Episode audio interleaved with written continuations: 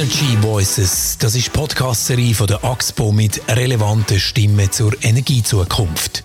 Heute mit der Piera Weibel. Betriebswirtschafterin ist seit 20 Jahren im Nachhaltigkeitsbereich unterwegs. Unter anderem mit NGOs wie der Earthworm Stiftung, die sich für eine nachhaltige Landwirtschaft einsetzt. Die Piera Weibel ist Gast bei der Karin Frei. Piera Weibel, essen Sie Fleisch? Ja, ich esse Fleisch. Ich probiere aber immer weniger zu essen und wenn, dann nur von Höfen bei mir in der Nähe, die regenerativ oder bio anbauen. Dass die Landwirtschaft einen grossen Einfluss aufs Klima hat, das weiß man ja eigentlich. Eben, wir essen zum Beispiel viel zu viel Fleisch. Die Kühe beim Wiederkäuen, die geben Methan und Lachgas von sich. Das sind Treibhausgase, die noch viel schlimmer sind als CO2. Die Bedeutung der Landwirtschaft, wenn es um die Klimakrise geht, die ist aber viel, viel breiter. Was ist die Bedeutung der Landwirtschaft, wenn es um die Klimakrise geht? Also von den Gesamttreibhausgasemissionen weltweit äh, sind etwa 25 Prozent auf die Landwirtschaft zurückzuführen. Und wiederum von denen ist etwa die Hälfte Tierhaltung, Tiermanagement. Also wenn man es global anschaut, etwa 12,5 Prozent kommt aus dem Tierhaltung, Tierhaltungsmanagement. Sie arbeiten unter anderem für die Organisation Earthworm, ein NGO, die weltweit Unternehmen, aber auch Bauern dabei unterstützt, nachhaltiger zu werden. Eben auf der einen Seite, dass sie weniger emittieren, auf der anderen Seite sehen sie aber auch das Problem, das die Klimakrise für die Landwirtschaft generiert. Was sind die, die grössten Probleme für die Landwirtschaft? Ähm, wir sagen, das ist vor allem die Änderung der Wetterphänomen. Also, dass zu viel regnet, zu wenig regnet, zum falschen Zeitpunkt regnet beispielsweise. Aber auch Böden, die immer mehr austrocknen. Also, es gibt ähm, ganze Gebiete, die nicht mehr fruchtbar sind. Und das sind es mal gewesen, weil es eben zu warm beispielsweise wird. Ähm, wir sagen, das sind so die Hauptthemen. Plus äh, verbunden damit natürlich Biodiversität. Und speziell in der Schweiz jetzt? Also in der Schweiz hat man jetzt gerade auch schön gesehen, letztes Jahr und das Jahr, dass der Boden zum Beispiel das Wasser nicht mehr so haltet. Äh, was letztes Jahr so viel geregnet hat, sind ganze Felder überschwemmt gewesen. Das Jahr ist dafür wieder zu trocken gewesen. Und man musste irgendwie bewässern mit Wasser, wo man eigentlich nicht hätte sollen an den Flüssen entnehmen oder weil es dort eh schon wenig Wasser hat. Also es wirkt sich auch auf Bauern da aus. Und, und bei uns kann man sagen, Bodenfunktionen sind nicht mehr so intakt. Etwa 60 bis 70 Prozent der Böden sind nicht mehr so funktionsfähig, wie es könnten sein. Das heisst eben beispielsweise, dass sie nicht so gut Wasser können halten oder weniger Humus quasi auch, also nicht mehr so viele Lebewesen im Boden, wo eben den Boden fruchtbar machen und so weiter. Also die Bodenfunktionsfähigkeit nimmt ab, was heisst, dass Bauern immer mehr müssen, ähm, von externen Sachen drauf, drauf schütten. Entweder Dünger oder, oder Mist von, von der Tierhaltung beispielsweise. Ihr von Earthworm propagieren ja die sogenannte regenerative Landwirtschaft. Wie muss ich mir das ganz genau vorstellen? Wie funktioniert das? Also es geht im Prinzip darum, dass man das Ökosystem oder die Funktionsfähigkeit der Ökosystem wiederherstellt durch die Landwirtschaft. Also wirklich eine Regenerierung von dem, was zerstört worden ist durch die konventionelle Landwirtschaft in den letzten ungefähr 80 Jahren. Und da gibt es verschiedene Prinzipien und Praktiken, wo man sich daran halten als Landwirtschaftsbetrieb. Eins ist beispielsweise, dass man den Boden immer bedeckt haltet, also entweder durch Gründüngung, durch Mulch, durch irgendwelche Pflanzen, wo, wo also der Boden sollte nie Blut da liegen, weil man da viel sieht in der Schweiz natürlich im Feld. Also das CO2 entweicht, wenn man, wenn man es zum Beispiel pflügt. Das ist genau das, was man nicht sollte, dass man die Humusschicht nicht zerstört. Das sind die ist wie der obere fruchtbare Teil eigentlich vom Boden. Und eine Hoffnung ist ja eben, dass das CO2 entweder nicht entweicht oder eben auch, dass man das Gefühl hat, ja, man könnte dann CO2, wo oben ist, zurück in den Boden hineinbringen. Ist das quasi die Lösung vom CO2-Problem bei uns? Also es, es äh, speichert mehr CO2, die Art von Bodenbearbeitung. Ähm, mal ausgerechnet, im, im, in einem Jahr könnte man etwa so 1 Million Tonnen CO2 wirklich sequestrieren. Die Schweiz hat aber natürlich viel mehr äh, Millionen Tonnen Treibhausgasausstoß. Es dient natürlich dazu, aber es ist nicht die einzige Lösung, auf keinen Fall. Ähm, dann geht es darum, dass man Tiere integriert. Was heißt das? Nicht ohne Tier arbeiten, sondern gerade beispielsweise Kühe oder, oder Rinder, äh, wenn die Gras abtrampeln, wo dann im Boden hineingeht, dass die Würmer im Boden zu essen quasi haben, ähm, dann nützt das im, im Humusaufbau und damit auch der CO2-Speicherung. Es geht darum, dass man Wurzeln im Boden lässt, beispielsweise, und nicht immer alles eben umpflügt. Den Boden möglichst in Ruhe lässt, quasi. Dann geht es auch noch darum, dass man ähm, viel Diversität fördert, also über dem Boden und auch unter dem Boden, beispielsweise durch verschiedene Rotation, Fruchtfolgen, aber auch in der Höhe, also Schattenbäume beispielsweise oder Hecken, Element und darunter dann äh, wieder etwas produziert. Also wenn ich das so höre, sehe ich nicht mehr äh, den Bauer, der äh, eine grosse Fläche umpflügt, sondern ich sehe ich einen Boden, der dauernd bedeckt ist, auch mit Unkraut, äh, wo vielleicht zwischen denen noch Bäume stehen und wo aber gleich irgendwie etwas abgepflanzt werden. Also das heisst nicht, dass man äh, ein, wie jetzt im Hausgarten quasi da einen Salat hat und da äh, äh, Rüebli und so weiter und alles kreuz und quer, sondern man kann natürlich schon große Flächen strukturiert also umbauen. Also es hat einfach dazwischen immer wieder Korridor, einer, oder vielleicht zum Beispiel Bäume äh, integriert oder linienweise macht man vielleicht verschiedene Sachen, aber es, aber es muss immer noch in einem gewissen Sinn mechanisierbar sein, gerade wenn es grösser ist. Ich wollte sagen, oder der Boden lässt man bedeckt, das habe ich mal verstanden, dass der Humus bleibt. Ähm, abpflanzen kann man gleich. Man tut aber schauen, dass man nicht immer das Gleiche abpflanzt, dass es die Korridore gibt. Äh, es hat Bäume drinnen und sie sagen, das ist auch möglich im grossen Stil. Also wenn ich mir jetzt vorstelle, irgendwie äh, Mittlerer Westen, Amerika, Ukraine, wo es auch immer ist, wo man riesige Maschinen hat und riesige Felder, geht das auch im Grossen? Oder ist das für unsere kleinen Schweizer Bauernhöfe gedacht? Nein, es geht auch im Großen. Also die Bewegung kommt sogar von den Ländern, wo es die grossen Höfe hat, gerade von den USA oder von Australien insbesondere auch. Und es geht auf grossen Höfe und, und es ist, ähm, es braucht einfach andere Arten von Management von den, von den, von den Feldern. Also vielleicht braucht es auf längere Zeit raus sogar andere Maschinen, wie man bis jetzt hat ähm, Erntemaschinen beispielsweise, also wenn es ganz divers ist, verschiedene Erntemaschinen beispielsweise.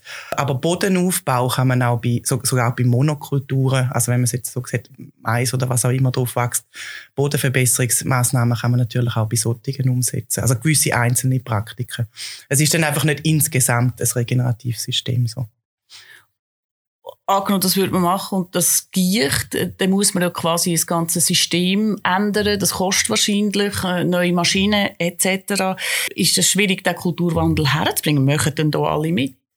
Ich glaube, es ist schwierig, ja. Man hat den Landwirtschaftsbetrieb natürlich jetzt auch jahrelang gesagt, dass sie es anders machen müssen. Rein nur schon darum ist es etwas anderes, wenn sie sich jetzt alle umstellen oder im und das ganze System lebt natürlich auch von dem, wie ich würde sagen, High Input, High Output Schema in der Landwirtschaft. Also möglichst viel von extern einführen, Dünger, was auch immer, und dann möglichst viel produzieren.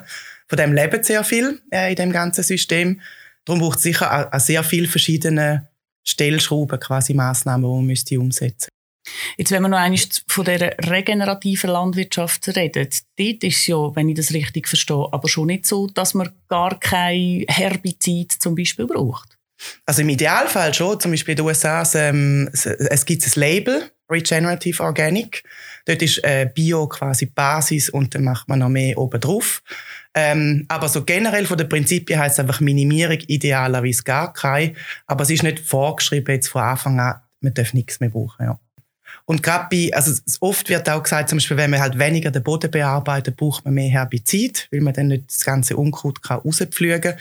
Dort gibt's auch schon jetzt äh, mittlerweile, gerade in der Schweiz beim Fibel beispielsweise, ist man dort dann am ausprobieren, wie man da noch reduzieren kann. Also es gibt gewisse Sachen, wo man vielleicht gleich noch braucht, so vor allem in einer Umstellungsphase, ähm, gewisse Inputs, aber wenn es dann mal eben das System an sich funktioniert, dann nachher ist das kein, kein Thema mehr. Und ist in dem Sinn aber nicht das Gleiche wie Biolandwirtschaft. Nein, und es braucht eben möglichst wenig Inputs bis zu gar kein idealerweise, aber es ist nicht das Gleiche rein von der Philosophie auch her, äh, weil original quasi Bio ist die, die konventionelle Landwirtschaft minus äh, chemische Inputs. Bei ähm, der regenerativen Landwirtschaft stellt man wirklich die ganze System auf der Farm um. Aber es gibt sehr viele Mischformen. Also es gibt Biolandwirtschaftsbetriebe, die schon total regenerativ wirtschaften. Es gibt auch konventionelle, die in die Richtung gehen. Also es kommt nicht immer auf die Zertifizierung drauf an, was am Schluss dabei rausschaut. Ist denn regenerativ noch gesund? Zum Essen? Ja. Ähm, gibt verschiedene Studien, aber die Tendenz zeigt eigentlich, dass ähm, äh, generell landwirtschaftliche Produkte, die aus gesunden Böden kommen, ähm, nährstoffreicher sind wie, wie nicht. Also mehr, mehr Nutrition Density quasi, Nährstoffdichte haben. Jetzt ist ja eine Kritik bei der, beim Biolandbau, dass man dann eben mehr Land braucht, um genauso produktiv zu sein. Und Land haben wir ja in dem Sinn nicht Führungs. Und dort wird es auch zum Thema, wenn man sagt, könnte man eigentlich nur anpflanzen, für zum Energie produzieren. Wir haben in einem früheren Podcast die Barbara Schaffner zu Gast gehabt, GLP-Nationalrätin und Präsidentin von Biomasse Swiss, und sie hat Folgendes gesagt. Also es ist auch so, dass äh, in der Schweiz eigentlich keine äh, Pflanzereien für die Energiegewinnung angebaut werden. Bei uns gilt ganz klar der Slogan äh, Teller trug Dank. Das heißt, äh, zuerst soll man die Nahrungsmittel eben wirklich als Nahrungsmittel brauchen, dann in zweiter Linie als Tierfutter, wo dann indirekt auch wieder auf dem Teller landet und schlussendlich, was übrig bleibt, was man nicht so kann verwerten, das soll dann in den Tank fließen. Pflanzen rein zur Gewinnung von Energie, macht das Sinn bei uns? Ähm, könnte in einem gewissen Grad Sinn machen, wenn es dafür für etwas anderes nicht genutzt wird. Eben gerade wenn wir jetzt, äh, wenn Sie am Anfang gesagt haben, wenn man weniger Fleisch für essen, braucht es weniger Tierfutter und das könnte man beispielsweise dafür verwenden. Oder in der Schweiz werden sehr viel Zuckerrüben angebaut, was sich auch sehr gut eignet für Biotreibstoff. Und von dem Zucker wird jetzt 40 Prozent in der Schweiz an Red Bull verkauft, zum Red Bull produzieren für den Export. Wo man sich fragen, wie man das nicht vielleicht gescheiter zur Energiegewinnung nutzen. Eine andere Energiequelle könnte von Agrophotovoltaik kommen. Das heißt, man würde grosse landwirtschaftliche Flächen zur Gewinnung von Solarenergie brauchen. Eine Forschungsgruppe von der ZHB schaut die Effizienz von so Agrophotovoltaik an und schreibt auf der Webseite dazu Folgendes. Agrophotovoltaik verfolgt das Ziel, die Solarentwicklung und Landwirtschaft zum gegenseitigen Nutzen zu kombinieren. Dabei soll mit einem geschickten Anlagendesign für die Landwirtschaft sogar ein Zusatznutzen erzielt werden. Untersuchungen im benachbarten Ausland und den USA zeigen bereits, dass sich zum Beispiel unter trockenen Bedingungen Photovoltaikmodule auf der Ackerfläche positiv auf den Ertrag der Unterkulturen auswirken. Gleichzeitig wird der Wasserverbrauch gesenkt. Außerdem sind die Pflanzen durch die Module vor starkem Regen und Hagel geschützt. Agro-Photovoltaik, die die Landwirtschaft unterstützt. Gute Idee? Ähm, sicher als Ergänzung. Ich würde jetzt nicht das Ganze auf das setzen, aber ähm, es gibt ja noch viele Dächer, die frei sind und so weiter. Aber es ist sicher eine Option zum, zum Energiegewinnen auch, ja. Aber es gibt noch sehr viel brachliegendes Potenzial, glaube ich, auch noch auf anderen Flächen. Also man sollte sich jetzt nicht verschiessen auf, auf diese Lösung. Gerade letzte hat mir jemand von einem Lebensmittelkonzert gesagt, es braucht die klare Standards, es braucht die letztlich auch noch mehr Regulierungen und Vorschriften in dieser ganzen Produktionskette, für das alle aufgumpen und nachhaltig und klimafreundlich produzieren. Ja, ich würde sagen, wichtig wäre, dass es wirklich Ziel gibt. Eben so und so viel CO2 sollte man reduzieren, so und so viel mehr Biodiversität sollte man fördern und so weiter. Und dann aber, wie es umgesetzt wird auf Bauernlevel oder auf Landwirtschaftsbetrieb-Ebene, sollte eigentlich dann freigestellt sein, weil es ist immer sehr kontextspezifisch und je nachdem, was für ein Stand gerade im Boden ist oder was für eine Lage man hat oder wo man, wo man sich befindet als Hof, sind die Lösungen verschieden. Darum, ich wäre jetzt nicht unbedingt für sehr krasse Vorschriften, du musst das und das und das und das ja, so aber machen. Wie passiert es denn? Ähm, also es braucht sehr viel Schulung, äh, da, da fehlt natürlich, also dass man wirklich den Landwirtschaftsbetrieb kann aufzeigen kann, so wäre ein Idealzustand, plus messen, wie sieht der Boden zum Beispiel heute aus, also sehr, sehr viel wissen nicht im Detail, wie, wie ist mein Boden beschaffen oder was fehlt ihm. Und dann kann sich ein Bauer, durch das er das gelernt hat, wie, wie so ein gesamtes System quasi aussehen könnte, kann er sich in diese Richtung hinbewegen. Das ist etwas, wo, wo auch innovativ muss sein und je mehr man vorschreibt, umso mehr killt man natürlich die Innovation. Können wir noch in zwei Sätze zusammenfassen? Was wären die effizientesten Strategien für das die Landwirtschaft vom Problem, vom Klimaproblem quasi zur Ressource wird, um die Klimakrise bekämpfen?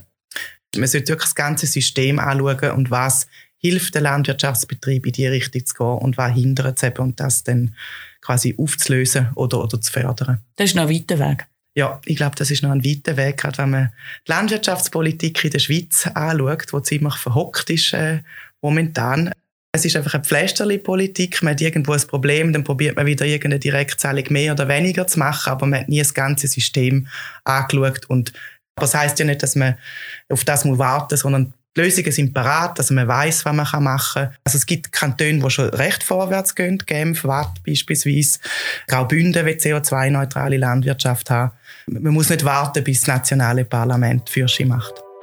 Pira Weibel, ganz herzlichen Dank für das Gespräch. Energy Voices. Das ist die Podcast-Serie von der AXPO. Wir freuen uns auf Ihr Feedback via Mail auf podcast.axpo.com oder über Twitter unter dem Hashtag Energy Voices. Die nächste Ausgabe gibt es im Januar. Wir wünschen erholsame Festtage und viel Energie fürs nächste Jahr.